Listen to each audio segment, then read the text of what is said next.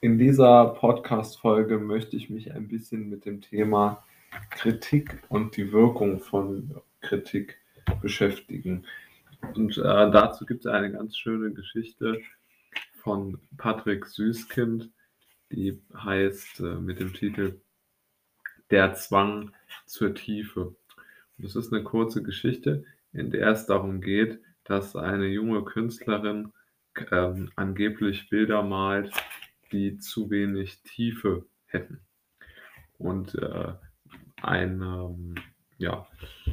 ein Kunstkritiker oder wie man das auch immer nennen möchte, hat dann äh, sozusagen eine, eine, ja, ich glaube, man kann es so nennen, einen Zeitungsbericht verfasst, in dem er genau das dann kritisiert hat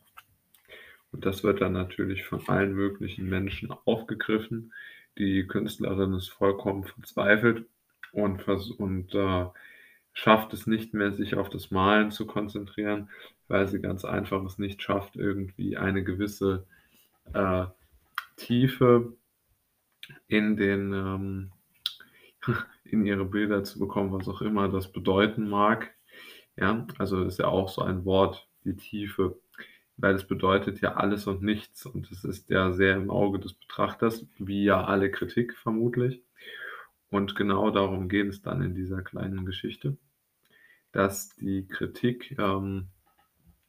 ja einfach in sehr, sehr vielen Fällen ungerechtfertigt ist, weil sie völlig unbegründet ist. Und in diesem äh, in dieser kleinen Geschichte ist eben die Kritik auch völlig unbegründet,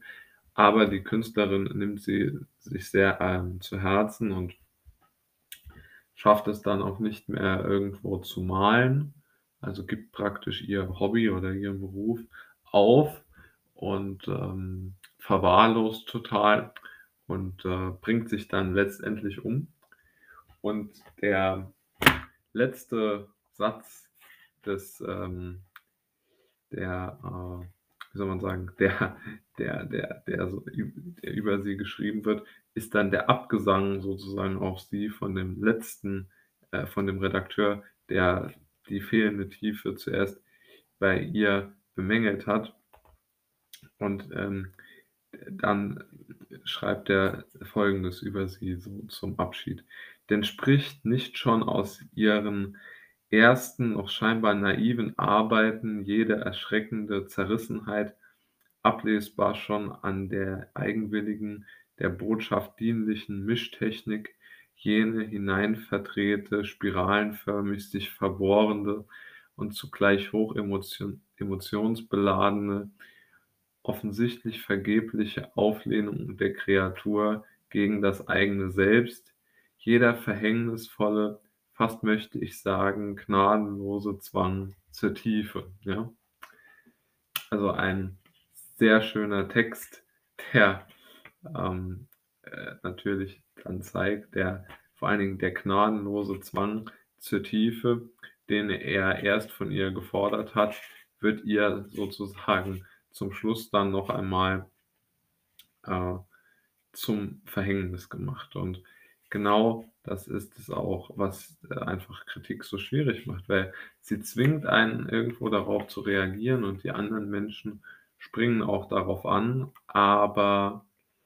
ja, es, ähm, es führt halt dazu, dass man sich selbst total aufgibt und ähm, ja, zugrunde geht, wie die Künstlerin hier in diesem Text.